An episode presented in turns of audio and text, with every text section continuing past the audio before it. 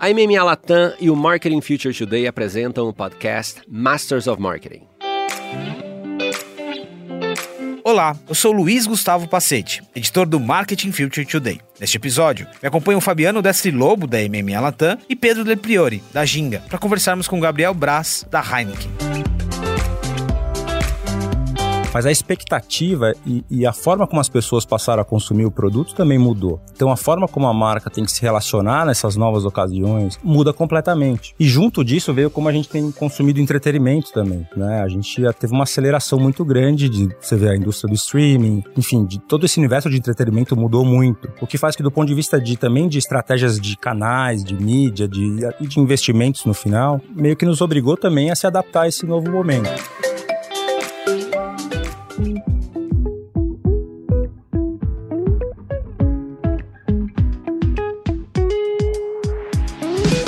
Olá pessoal, bem-vindos a mais um episódio do Masters of Marketing. Fabiano, esse é um episódio que a gente vai falar de uma marca sensacional, mas que o produto não está aqui na mesa. É verdade, é horrível isso. É a segunda vez que isso acontece, né? A gente tem diretor, uma diretora de marketing no programa que não traz presente pra gente. Eu tenho que protestar sempre, sempre, sempre. Inclusive porque tem Heineken Zero e poderia ser é, essa pra gente conseguir continuar nos assuntos aqui. A próxima vez já fica o convite, Gabriel, fica o convite. Brincadeiras à parte. Pedro, obrigado. Bem-vindo a mais um episódio. Obrigado por estar aqui com a gente para é, é, co-conduzir essa conversa. Obrigado a você, Passete, Fabiano. Prazer, Gabriel, estar aqui com você. Bora. E, Gabriel, obrigado pela presença, por aceitar nosso convite, por estar aqui. Você já era um nome há algum tempo que o Masters of Marketing queria trazer, cara. Obrigado a vocês. Prazer estar aqui falando de marketing e de Heineken. Gabriel, fevereiro de 2022, um ano que você fez essa transição, né? De, de sair de uma configuração e vir para a marca. Como que foi essa transição e o que, que você trouxe de aprendizado das outras marcas? Eu acho que foi uma, uma transição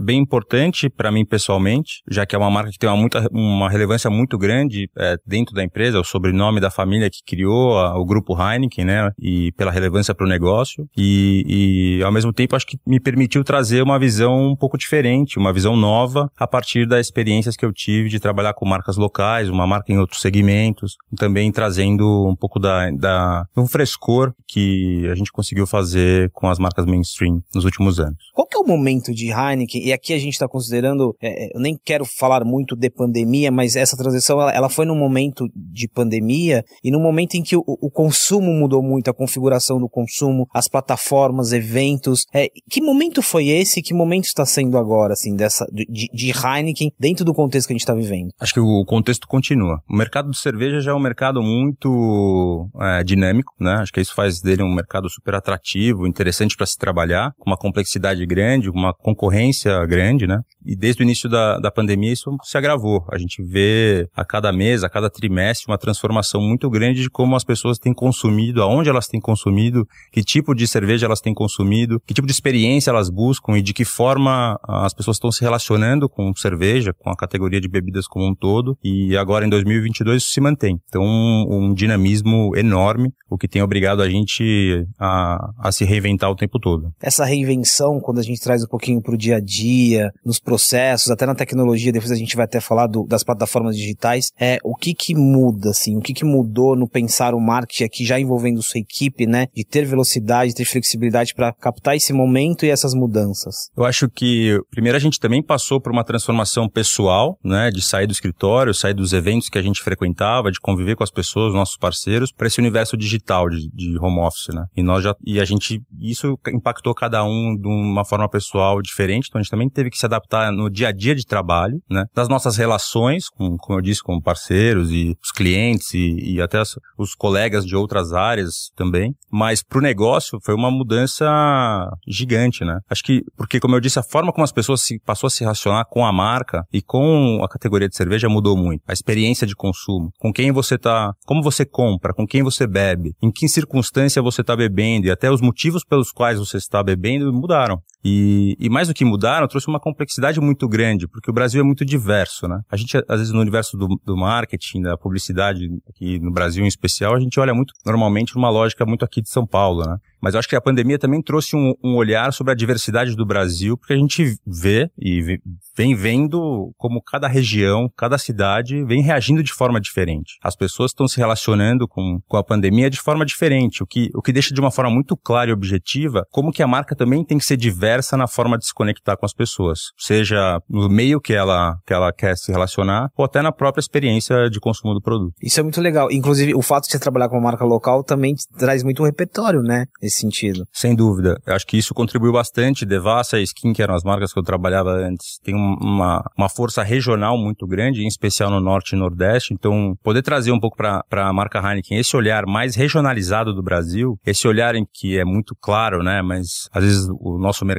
não olha dessa forma, em que um consumidor, uma pessoa aqui do grande centro de São Paulo, do Rio, é, tem um, um, hábito de consumo, um estilo de vida totalmente diferente de uma pessoa que mora no interior de São Paulo ou num estado é, mais para o centro-oeste, norte, né? Acho o estilo de vida e tudo isso com a pandemia se, se deixou de uma forma muito latente. Ô Gabriel, é, aqui é um ponto muito legal, cara. Como que essa regionalização você materializa na prática? Eu vou te dar um exemplo, né? Você precisa ter o tom é, do Nordeste, de, do Nordeste não, do, de cada estado e de cada local. Só que você, a, a equipe é enxuta, né? E você precisa escalar. Como que você pluga é, outras conexões, sejam parceiros, para conseguir essa regionalização, entende? Super. Acho que do ponto de vista de time, a gente buscou acelerar a diversidade das pessoas com olhares e, e perfis bem diferentes. Isso não digo só da marca Heineken, é, do grupo Heineken como um todo, e não só do marketing, mas é, do grupo como um todo. E também, por, como você disse, por meio de parceiros. Né? A gente buscou muito estreitar relações com, com parceiros que nos permitam trazer esse olhar local. Né? E muito, muita pesquisa, muito estudo de, de hábitos de consumo, de consumidor. A gente gastou bastante energia em se aprofundar ao máximo de como que o brasileiro hoje vem se relacionando, não só para cerveja, mas com o universo do entretenimento, com seus momentos de, de lazer, os seus momentos de trabalho. Então, a gente vem estudando muito. Foram muitos estudos feitos é, nesses últimos anos, em especial no último ano. Vale lembrar que parceiro aqui, distribuidor é um parceiro, varejo é um parceiro e que está trazendo muito da, muitos dados e, e, e, muitas informações, né? Essa dinâmica ela é estruturada, esses dados, esses insights, como eles chegam até o marketing? Como que vocês trabalham? Eu estou dando um exemplo do varejo, distribuidores, mas de outros parceiros também. Eu acho que ele é estruturado, existe um processo, mas ele vem em uma constante evolução, tanto do ponto de vista de tecnologia como, como de processo processos e até de pessoas. Então, a gente tem ciclos de contato com esses grupos regionais. A gente tem uma equipe comercial regional local, em que a gente tem um ciclo de contato onde a gente troca muito e eles trazem esse olhar local do que está acontecendo naquela região, o que para a gente é muito rico do ponto de vista, porque a gente está aqui em São Paulo, ainda com a pandemia, a gente não, não pode viajar, que era uma coisa que a gente fazia muito, né, de visitar as regiões, conversar com o dono do bar, conversar com um comprador de um supermercado, conversar com as pessoas e ver, né, participar de eventos, bater papo, ver o que está acontecendo, isso não foi mais possível. Então, a gente acelerou esse contato com esses times locais e a gente também estabeleceu, a gente expandiu os nossos parceiros, agências, institutos de pesquisa, que nos permitisse também criar ferramentas bimestrais, trimestrais, trazendo esse, esses dados e esse conhecimento, principalmente, para o nosso dia a dia. E aí também a nossa relação com as nossas agências de comunicação, muito de como é que a gente transforma tudo isso que a gente está capturando em insights, em conhecimento, né? Que, e que eu acho que é o mais importante. Então, a gente vem se adaptando ao mesmo tempo nesse círculo de, de testar e aprender. Fazer de um jeito, funcionou, evolui, o que, que a gente não, não, não funcionou, vamos para um próximo processo, um próximo método. E acho que é muito do, do que está rolando para todo mundo hoje em dia, né? Se adaptar, aprender e evoluir. Do que você mencionou antes dos estudos, pesquisas insights que vocês tiveram, é, você pode trazer para a gente algumas coisas que foram assim determinantes né? Do tipo, meu, isso aqui mudou uma rota estratégica, isso aqui mudou a minha dinâmica de todos esses achados, assim. Ah, eu acho que no início da pandemia, a gente teve um, uma mudança muito grande na forma como as pessoas estavam consumindo a cerveja, né? Então todo mundo que consumia na rua, nos bares, foi consumir em casa. Isso já foi uma transformação enorme para o nosso negócio. Porque você tem tanto uma aceleração do e-commerce, do, do, dos nossos parceiros e canais online, mas também os serviços de entrega, delivery, então todo o modelo de distribuição tem uma transformação grande, mas a expectativa e, e a forma como as pessoas passaram a consumir o produto também mudou. Então a forma como a marca tem que se relacionar nessas novas ocasiões muda completamente. E junto disso veio como a gente tem consumido entretenimento também, né? A gente teve uma aceleração muito grande de você ver a indústria do streaming, enfim, de todo esse universo de entretenimento mudou muito. O que faz que do ponto de vista de também de estratégias de canais, de mídia, de e de investimentos no final, meio que nos obrigou também a se adaptar a esse novo momento. E agora depois de, dessas oscilações que a gente vem vivendo, né, da pandemia, de retoma, depois segura e etc, você está agora num modelo muito híbrido, né? É, você tem pessoas ou locais que estão abertos e tem pessoas que continuam muito restritas. E a gente busca respeitar todos esses, esses pontos de vista. E, e, e, com isso a gente tem que se adaptar a cada um deles. Eu não posso ter uma única mensagem, uma forma de me relacionar. Se uma pessoa que está indo num show, é, ou uma pessoa que está em casa é, assistindo televisão ou, ou ouvindo um podcast para se resguardar. Então a gente vem buscando realmente segmentar e, e fragmentar a, a, forma que a marca se relaciona com as pessoas. Gabriel, aqui não é nenhuma pergunta desse exercício, ah, o que vem no pós-pandemia, não é nesse sentido. Mas, por exemplo, o evento e a experiência é uma plataforma fundamental para vocês. E aí, de repente, vocês não têm essa plataforma e precisam, né, se reinventar de outras formas, muito no digital. O que, que você acha, e não uma resposta assim de futuro, mas o que, que você acha que vai ficar desse legado? Porque os eventos estão, eles vão, eles voltam, mas ficam aí aprendizados, a dinâmica da experiência no digital. O que, que, o que, que tem de aprendizado aqui? Nossa, acho que é um, um, um aprendizado é, exponencial, né? No meu ponto de vista, eu acho que que para a marca Heineken o universo de eventos e experiências é muito importante, sempre foi muito importante, não só em, em apresentar uma cerveja que tem uma receita de altíssima qualidade e, e apresentar para o consumidor brasileiro que estava acostumado com outro perfil, é, mas também, no segundo momento, trazer experiências muito disruptivas e, e inovadoras para o mercado e, e para a categoria de cervejas em especial. A relação das pessoas com a marca, ela também é, foi muito baseada em eventos, né? Por outro lado, eu acho que na essência da marca Heineken está o encontro, a relação entre as pessoas, a conexão entre as pessoas. Nesses últimos anos, a gente vem vendo um, um, novos universos se desenvolvendo de uma forma brutalmente né, acelerada. Então, metaversos e universos dos games, e os quais a gente, inclusive, entrou no ano passado. Posso contar um pouquinho depois da nossa primeira experiência desse universo de games é, durante a Fórmula 1 aqui em São Paulo, novembro de 2021. Mas eu acho que, na essência, mesmo sendo no universo digital, no universo híbrido ou físico local, a essência é a mesma que é a relação entre as pessoas, que é o que a marca Heineken sempre buscou incentivar e potencializar. E, então, a essência se mantém, a gente só está se adaptando à forma de, de fazer essa conexão acontecer. E aí posso contar um pouco sobre, sobre essa experiência que a gente fez é, no final do ano passado sobre o universo de games, reforçou muito essa, essa visão, né? Então, a gente era patrocinador do Grande Prêmio São Paulo de Fórmula 1 há alguns anos e nos últimos anos, antes da pandemia, a marca fez ativações incríveis, né? Como fazer o showrun com os carros do Senna, homenagem ao Senna, com pilotos, ex-pilotos, é, aberto ao público no Ibirapuera, teve uma vez no Rio de Janeiro, em Porto Alegre, enfim. E agora estávamos no momento de, de pandemia. E a gente viu que durante a pandemia, esse universo de, de simuladores e games de corrida, ele se aumentou muito, tanto que os próprios pilotos profissionais foram correr e fazer transmissões das suas corridas, né? Então, muito da audiência que era da, da, da transmissão tradicional, da corrida tradicional, foi assistir o universo de games. Então o que a gente buscou foi promover um campeonato que trazia a união desses universos. Então a gente tinha, os consumidores podiam, as pessoas podiam participar colocando seus tempos de volta. A gente chamou pilotos profissionais para participar, também tiveram algumas etapas e é, a gente trouxe algumas pessoas conhecidas para trazer mais alcance para esse universo. E eu acho que é aí que foi o ganha-ganha, porque nós somos também patrocinadores da transmissão da Bandeirantes e a gente fez algumas inserções durante os shows antes ou depois das, das corridas falando do do, Player 00, que era o nome do, do campeonato. E, ao mesmo tempo, a gente trouxe a, a, o alcance do universo da mídia tradicional para essa comunidade de games que nos respondeu de uma forma muito positiva, que falando, incrível que a marca Heineken chegou, com toda a sua experiência de eventos, e a gente promoveu esses eventos, dessas etapas, eventos pequenos, né, com transmissão dessas etapas do campeonato, e usou essa, esse cross-mídia de colocar na TV aberta uma transmissão, um campeonato de games. Então a gente acho que conseguiu se potencializar as duas coisas, e eu, e eu acho que esse lugar para a marca é muito rico, muito interessante,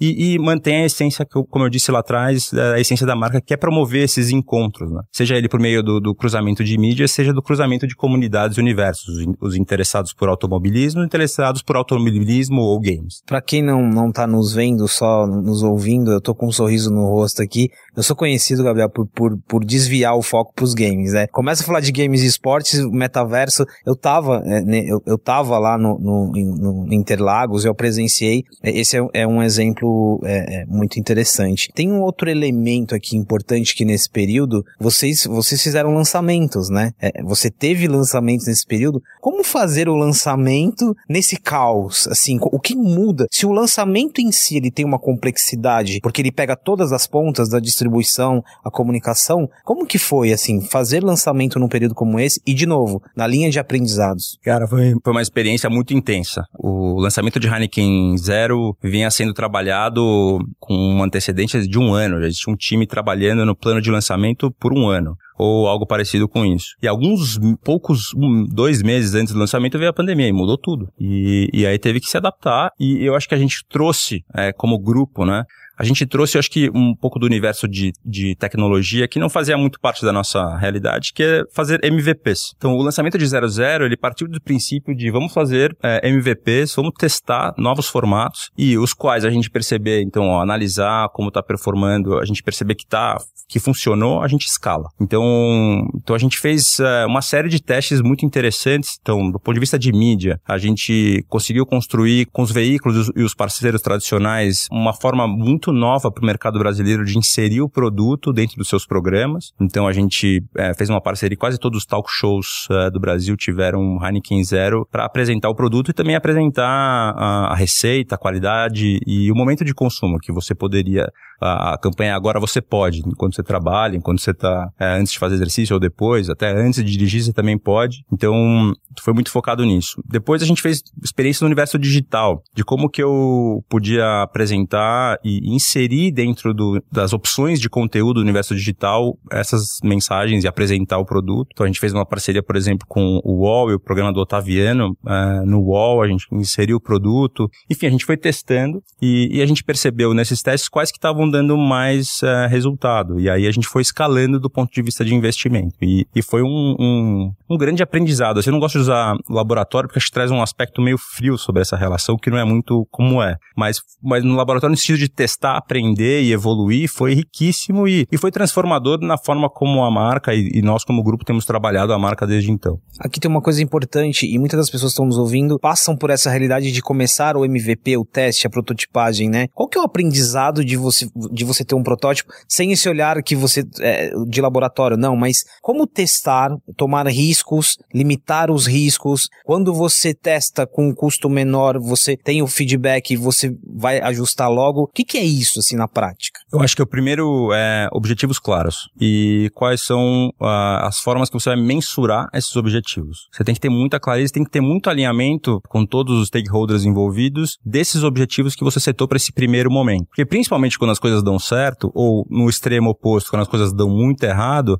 existe uma ansiedade de, de trazer novas soluções. E a gente tem que manter um, um, um, um certo controle de falar, o teste era para isso. Dando errado é ótimo também é, vão absorver. No segundo momento, eu acho que, que é, é uma mudança de, de, de mindset para até o universo de cervejas, né? Cervejas é, é, uma categoria, acho que é uma, grande, uma das grandes exceções é, do Brasil do tamanho de investimento. Tudo é muito grande, né? E você mudar o mindset para fazer pequeno é uma transformação, que é, você é muito pequeno, não vai, não vai impactar em nada. Você acaba ouvindo muito isso, né? Isso é nicho, isso é pequeno, que são, são conceitos que eu pessoalmente não acredito. E acho que esse, esse trazer esse universo de tecnologia MVPs para o mercado de consumo, principalmente de cervejas, faz essa ruptura na forma de olhar, na velocidade e, e, que o pequeno, o negativo, pode ser muito positivo. Cara, a sua perspectiva de MVP muito legal, assim, primeira vez que eu escuto essa perspectiva dentro de um segmento gigante, e nervoso, às vezes você achar que o MVP vai ser é, Davi Golias ali, essa perspectiva é legal, é legal mesmo. Pedro? É, é muito legal é, ouvir uma indústria também que traz ainda uma herança muito antiga, né, de trabalho. Então, eu tenho uma baita curiosidade, né, a Heineken, o nome já é complicado pro brasileiro. Você falou uma coisa muito legal, eu não acredito muito em nicho também, eu acho que nicho hoje, no mundo que a gente vive, um nicho tem milhões de pessoas, né, um mercado gigantesco, mas a, a Heineken, ela vem de uma história de ser uma cerveja, ela tem, do ponto de vista de comunicação,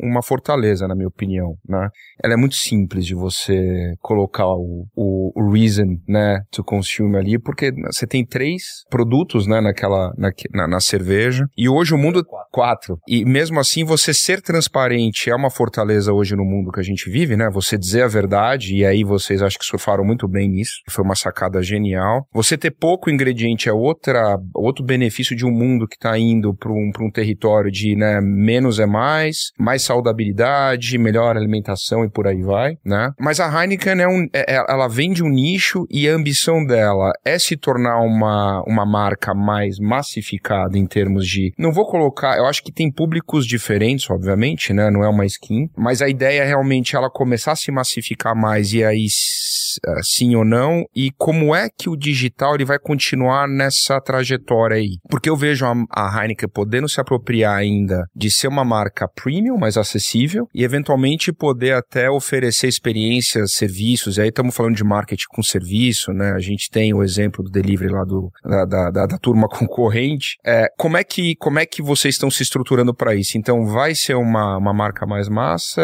Como é que aí o digital e essa parte de serviço vai estar inserida nessa estratégia? É, acho que tem, tem várias, várias partes da, da sua pergunta, dá pra gente discorrer bastante aqui, vou tentar ser o mais objetivo possível. Acho que sim, do início, Heineken apresentou para o consumidor brasileiro uma receita que o consumidor brasileiro não está acostumado, com muita qualidade e que se traduzia nessa simplificação. Então, da água, malte lúpulo, e agora, por isso que eu falei o quarto, que é a energia verde, né? É, que a gente trouxe a parte ah, é de sustentabilidade para o ingrediente da cerveja. E isso teve uma transformação. O consumidor brasileiro estava acostumado a sentar no bar e falar, me traz uma gelada, porque não existia diferença entre as cervejas. O que existia, me traz a mais gelada, né? E quando o Heineken chegou com a sua receita, com seus ingredientes é, de altíssima qualidade e o seu sabor característico também, começou uma grande transformação no mercado de cerveja que passou um processo de, de conhecer novos sabores, né? Amadurecimento, como a gente olha, o que, que já é, é outros países estão em, em, lugares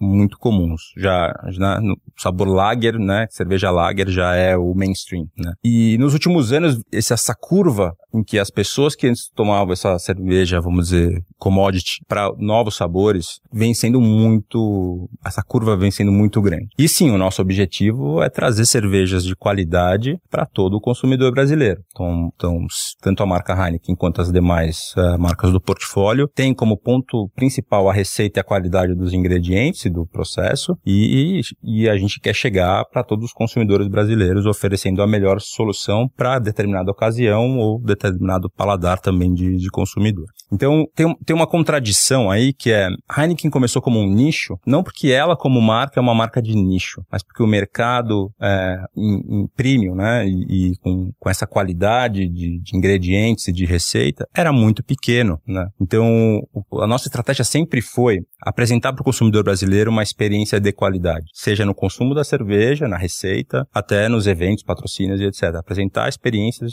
de qualidade. E também desafiar um pouco o, o status quo que era o mercado até então de cerveja no Brasil. Você tinha poucas marcas com uma, uma, uma presença e uma relevância dominante, né? E, e com códigos de comunicação e de, de consumo também muito comoditizados, como eu disse. Então a contradição é essa experiência mais premium não é não vem da essência da marca, e sim da característica do mercado, o que é diferente em outros países inclusive. E a nossa intenção é sempre expandir. E aí, pela terceira parte, nessa expansão a gente acaba se relacionando com consumidores, pessoas que estão em diferentes momentos e que têm diferentes expectativas em relação ao consumo de cerveja. E junto disso tem diferentes ocasiões de consumo, canais de compra e se consome entretenimento de formas diferentes. Então, o universo digital, ele passa a ser fundamental para essa fragmentação de, de também permitir de uma forma muito eficiente entregar a mensagem correta, no formato correto, para a pessoa correta. E E isso acaba gerando um, um círculo positivo, porque ao trazer esse conhecimento, esse olhar fragmentado, nesse crescimento, nessa escala da marca, me permite aprender. E aí eu pego os aprendizados que eu aprendi com determinado grupo, ou determinada região, determinado canal, determinado cliente, e eu começo a cruzar isso com outros. Isso é transformador, que aí você entra numa curva exponencial de, de troca. E, e assistir isso é, é o, acho que é o mais legal hoje do trabalho. E até um mindset cultural, né,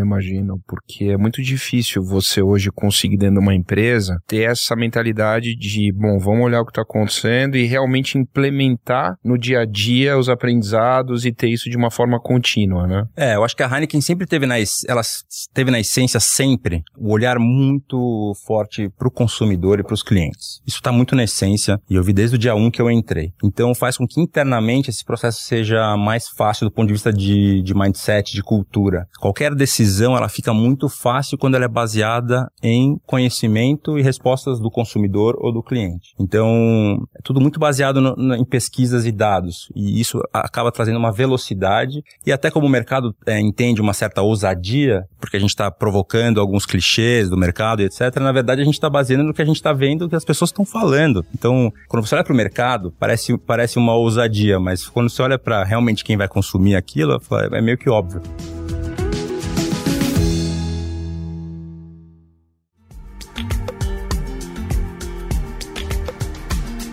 Gabriel, pegando essa tua deixa é, da, dos dados, dos insights, qual a importância hoje em dia dessa fusão, né, dessa receita de marketing, inovação e tecnologia dentro dos teus times, é, dentro do teu relacionamento com as tuas agências, com os teus parceiros? Qual é a real importância dessa, dessa, dessa, dessa mudança de mindset que a gente chama de Martech para uma marca como vocês? Eu acho que é parte fundamental do hoje, nem do futuro, do hoje. É, eu acho que um exemplo concreto é, nós recentemente, no, no, último mês, nós abrimos uma vaga dentro do time de marketing de Heineken de Digital Growth, uma vaga focada em, uh, em transformar todo esse conhecimento em ações digitais e universo digital, muito pra gente encabeçada a partir do lançamento do aplicativo My Heineken App, que também foi um outro, uma outra ferramenta de, de transformação muito grande, trouxe toda essa experiência de MVPs, onde a gente foi escalonando, testando e, e então a gente tem essa vaga, tem essa ferramenta hoje e aí com isso com todo o universo de dados que a gente vem hoje recebendo, seja da experiência de consumo de entretenimento que é possível por meio dos nossos parceiros de mídia, ou seja, da experiência de compra online e mesmo da compra física que é possível hoje também, né, pelas informações que o varejo também tem. Isso veio vem de uma forma muito do hoje. Então a gente vem potencializando o time de marketing inteiro nesse sentido e a gente também vem é, com os nossos parceiros, as agências principalmente, cada vez incrementando a área de dados, inteligência de dados, mas também acho que uma área que é tecnologia e planejamento. É uma área, acho que não tem um nome específico, onde você transforma esses insights de dados, transforma os dados em insights de planejamento, que depois se tornam ideias criativas. Essas, essas estruturas a gente Legal. tem hoje já nas nossas agências. Quero te dar um testemunho. Aconteceu comigo há uns quatro dias atrás. Eu estava em casa, queria tomar uma cerveja, eu gosto de Heineken, e aí eu abri ali a meu, minha geladeirinha, descobri que eu tenho sócios em casa, né? sociedade come, bebe a cerveja e não repõe. E, e aí eu falei, putz, uma preguiça danada para pegar o carro, descer e até. E usei o delivery, né? Usei um app de delivery em 30 minutos ou menos, tava lá, Heineken gelada. E eu, eu tive um, um clique e, e, ele só desceu agora para mim, né? Eu fiquei pensando, cara, qual a importância, né? do last mile hoje em dia para uma marca de consumo, né, que está competindo com a questão de estar gelada, né? Você não é, nem está competindo contra outra marca A, B ou C, você está competindo contra estar gelada e a conveniência de você entregar aquilo ali rápido para o consumidor, né? Cara, isso é, é muito interessante. Eu quando eu estava falando da transformação que a gente está vendo de como as pessoas consomem entretenimento e a expectativa que as pessoas têm quando elas fazem uma experiência de compra se transformou brutalmente tem muito a ver com isso. Então, o universo do entretenimento teve que se transformar. Ninguém queria mais assistir televisão do que estava passando e sim on demand. E, e é o mesmo processo para compra e consumo para cervejas, mas para todas as categorias. E a gente tem sim esse, esse ponto de estar gelado, é um fator importante para a categoria de bebidas como um todo, em que já foi há muitos anos vem sendo desenvolvido é, do, no, no, trade tradicional, né, de como que você traz é, formas da sua marca estar presente de uma forma próxima, visível e gelada, né? E como você traz isso para o universo digital? É uma expectativa totalmente diferente e é uma transformação. Então a gente também teve que se reinventar e trabalhar de uma forma muito próxima com os parceiros, como o Rap, Mercado Livre, Magalu e, e os próprios varejistas uh, tradicionais que também têm hoje seus serviços, de como que a gente traz uma experiência melhor que não é só receber o produto uh, em casa. E aí pode ser gelado, pode ser com outras formas, outros ingredientes que antes estavam presentes nos bares, um copo especial, um, um porta-copo, é, um material mais tradicional de, de bar, enfim, tudo isso é o que, o, o que as pessoas estão esperando hoje, porque houve essa intersecção, né, entre o que era uma experiência de consumo, uma ocasião de consumo no bar, ela hoje acontece no bar, mas também em casa, da mesma forma.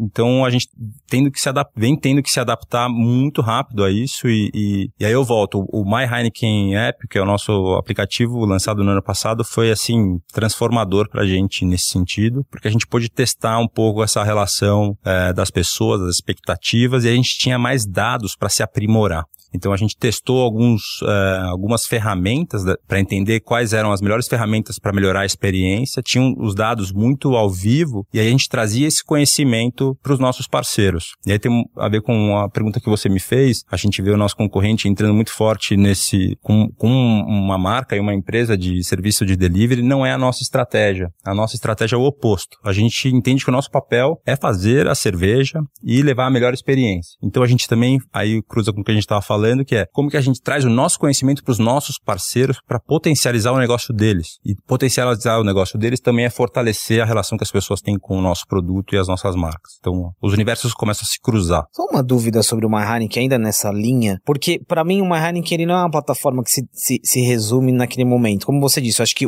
a ideia de, de ser um MVP também parece que ele é um organismo vivo. Ele começa ali com pontos, tô, tô, tô resumindo, e vai se transformando em outras coisas. É, é isso mesmo, assim, você você, o My Heineken ele acaba sendo um grande laboratório agora no bom sentido de trazer essas referências? Eu acho que sim. Aí a gente vem usando de, dessa forma, com, com muito cuidado, né? Eu não gosto do laboratório que a gente acaba transformando as pessoas num elemento de teste. Eu acho que essa relação é ativa até um, um a própria o, o, o, tradicional dessa indústria, né? ativa referências tradicionais. É, exato. Então eu tento não usar é, por isso, assim, não transformar as pessoas em, em, em, em testes, né? Acho que é muito estranho a gente se colocar nesse lugar. Mas sim, é, é uma forma da gente, de uma forma controlada, como a gente falou antes, porque ainda é bem um universo pequeno, a gente tem um número, uma base grande, crescente de pessoas que baixaram e são ativos no aplicativo, mas se você comparar com o universo de pessoas que a gente chega na, nas nossas campanhas de mídia, é, é, é, bem menor. Então a gente, ao longo do ano, foi testando. Então, ferramentas de, de compra e ganhe, quais são os melhores prêmios, quais que, os que geram mais atratividade, quais que geram maior interesse.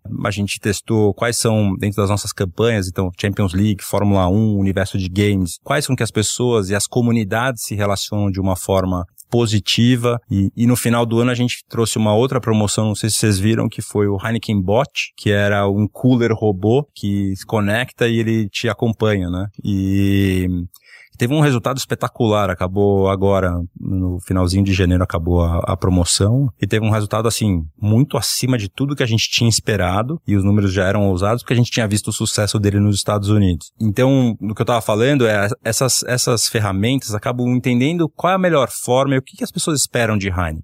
E, e também como é que eu posso surpreendê-las, né? Porque falar de Champions League e trazer alguns produtos, brindes, que é o que a gente tinha na primeiro MVP é, de Champions League, é muito legal. As pessoas adoram Heineken Champions League, buscam e pedem muito, foi por isso que a gente fez no nosso saque em redes sociais, brindes da, exclusivos da Champions League, mas, mas a gente, a gente podia mais, e podia mais até surpreender, trazendo o, um robô cooler pro verão para te acompanhar uh, no momento de, de tomar sua cerveja. Então, é uma relação muito interessante, assim, eu acho que, que essas ferramentas permitem essa, se aproximar a relação, estabelecer conversas, tanto, tanto nos acertos quanto nos erros também. Às vezes eu errei, mas nós estamos aqui numa comunidade, olha, errei, nós vamos mudar. Então essa, essa, esse formato de promoção, esse formato de incentivo não vai mais funcionar, agora a gente vai para outro. Então fica uma relação muito legal e acho que até mais profunda entre a marca e as pessoas. É a gente tá quase terminando, eu tenho, pra, eu vou fechar com uma pergunta de, de liderança, mas é interessante, de novo, voltando àquela ideia de como que o MVP pode impactar um mercado gigante, mas ao mesmo tempo, na nossa conversa, você vai trazendo a, a palavra exponencial em vários momentos, né? E o exemplo que você deu de My é isso, você testa, mas olha, a partir desse teste, o que, que isso não pode virar em termos de impacto, né? É interessante essa relação do micro com o macro. Pra gente terminar, achei muito interessante que você mencionou da vaga Digital Growth, né? É, e aqui, é, conectando com o lado da empresa como um todo, uma empresa que também está se digitalizando, e, e líderes que estão nos ouvindo, como que é você, você ter que criar uma área, uma, uma vaga nova, ter uma interlocução com o RH, contratar uma área que talvez você não tenha nem referência? Como que é isso? É um mega desafio, mas é, é muito estimulante. Eu, eu, eu, eu gosto muito dessa parte. Acho que tem muito estudo primeiro. A gente busca se estudar e trazer pessoas para nos ajudar do que significa ser uma vaga de digital growth, o que, que é, qual é o papel. Mas aí a gente usa também as áreas de conhecimento dentro da organização, o RH, o time de tecnologia, né? A gente tem hoje uma vice-presidência de tecnologia que foi criada recentemente. A gente tem o time especialista em, em mídia digital dentro da área de marketing. Então a gente junta todas esse grupo de pessoas, todos esses olhares, essas áreas de conhecimento para contribuir, né? Então é muito colaborativo. Acho que acho que esse é o primeiro ponto. E, e aí a gente também busca parceiros para nos instrumentalizar e fazer com que isso seja ágil também. E acho que foi muito disso o processo. Colaboração, formalização por meio de, de parceiros e aí a gente testa. A gente colocou a vaga no, no ar com, com, seu, com a sua descrição e começamos as entrevistas e foi incrível, assim, ver o jeito de todo o perfil. Foi muito legal. E é um processo que só começou, né? Imagina tanto de vagas que, que você nem, que você até desconhece hoje que vão surgir. Essa pergunta que eu vou fazer pra gente fechar, geralmente é o Fabiano que faz. É uma pergunta liderança, pessoa. Imagina você liderando uma equipe que tá acostumada com a experiência, né? Com o nervoso do evento ali, viajando. Como você inspira, né, no momento dessa transição, uma equipe que tá acostumada com a rua, com o contato direto, passando por essa dinâmica? Como que você inspira, cara? É, pro nosso mercado, acho que essa pergunta, uma das perguntas do, do milhão, né? É, é, nem sei se eu tenho a, a, melhor resposta. A gente testou muita coisa. Porque, assim, uma parte estimulante para as pessoas que trabalham no nosso mercado é participar desses momentos. É, é você fazer um Rock in Rio, é você tá na, na Fórmula 1. É, são experiências até pessoalmente muito legais, né? E a nossa forma de atuar foi de testar. E a gente fez vários formatos online, todos eles. A gente teve até uma convenção de vendas, onde teve um momento dos, dos times que a gente criou um, um metaverso com transmissões ao vivo. A gente fez encontros semanais, encontros mensais, é, mandar brinde em casa e ter um happy hour online. É, a gente testou muita coisa. Não, não acho que a gente chegou a nenhuma solução incrível. Acho que a gente ainda continua aprendendo. E nesse momento ainda que está muito híbrido, tem, tem, lugares que estão abertos. Tem gente que está indo para o escritório, tem gente que está indo para o bar e tem gente que está em casa. Está sendo ainda mais difícil. Porque aí as expectativas, quando está todo mundo em casa, já é difícil. Tudo fechado. Muito difícil. Quando tem gente ainda em casa e tem gente começando a sair, ter, tem vidas de, muito diferentes, fica ainda mais difícil. E a gente está nesse momento agora se adaptando a esse universo e ainda distante, como, como regra do grupo Heineken, ainda sem reuniões presenciais, sem encontros formais para reuniões. Então a gente vai tentando estimular, usando as tecnologias, fazendo sessões de para assistir um filme documentário juntos e dividindo tela. MVP, né? É, é a gente fez uma biblioteca digital para trocar livros e trocar é, coisas de interesse comum do grupo. Enfim, a gente fez sessões de troca de aprendizado, de interesses pessoais e treinamento. A gente testou de tudo e teve momentos muito legais, muito emocionantes, mas, mas não acho que substitui ainda a intensidade da experiência física, em especial nesses momentos de grandes eventos, tipo um Rock in Rio, uma Fórmula 1. Gabriel, muito obrigado. Acho que assim, é, a gente passou por vários aspectos, desde o tamanho desse mercado versus a, a, prototipagem, liderança, um pouquinho das experiências. Ficaríamos aqui falando sobre outras coisas. Muito obrigado de verdade, cara, por você estar aqui. Obrigado a vocês, foi um prazer. Espero voltar em breve. E quando voltar, o que, que você vai fazer, Gabriel? Eu vou resolver isso antes. Ah, esse garoto. Obrigado, viu? obrigado a você. Muito obrigado. Pedro, valeu. Eu valeu, fico, obrigado, eu, prazer. Eu, eu, fico sempre fazendo, eh, traduzindo esse, esse mundo aqui da marca também pro seu lado de agência. Olha o tanto de desafios que não tem aqui. E Fabiano, mais um episódio, né? Você já, aí. você já, você já deu o toque pro Gabriel aí do, do recebidinho. E é isso, muito obrigado. Pessoal, muito obrigado, mais um episódio. Você que, não, que ainda não ouviu os outros, os nossos outros episódios, vai lá, maratona. A gente tem muitos papos legais com lideranças de marketing e inovação, traz insights, inspiração e muitas referências.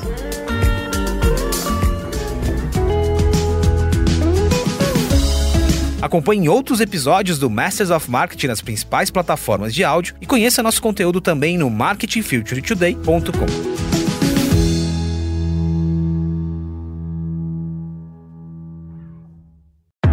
Esse podcast foi produzido e editado nos estúdios da Audio Edge, uma empresa Cisneiros Interactive.